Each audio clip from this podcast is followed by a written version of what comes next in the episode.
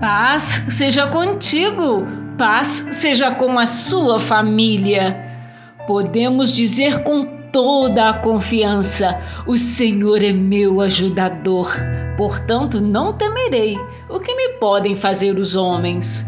Hebreus capítulo 13, versículo 6. Nosso Senhor é poderoso além da imaginação. Seu poder e força estão acima da medida. Ninguém pode resistir ao peso de seu braço e ele nos protegerá, seu povo, para sempre.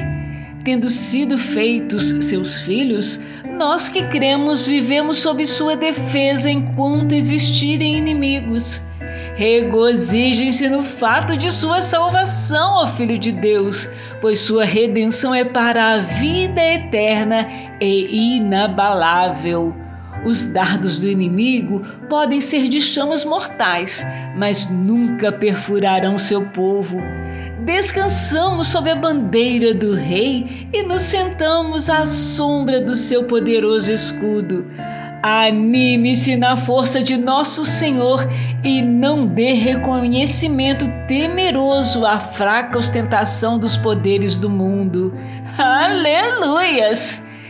Temam o Senhor, vocês que lhe são fiéis, pois os que o temem terão tudo de que precisam.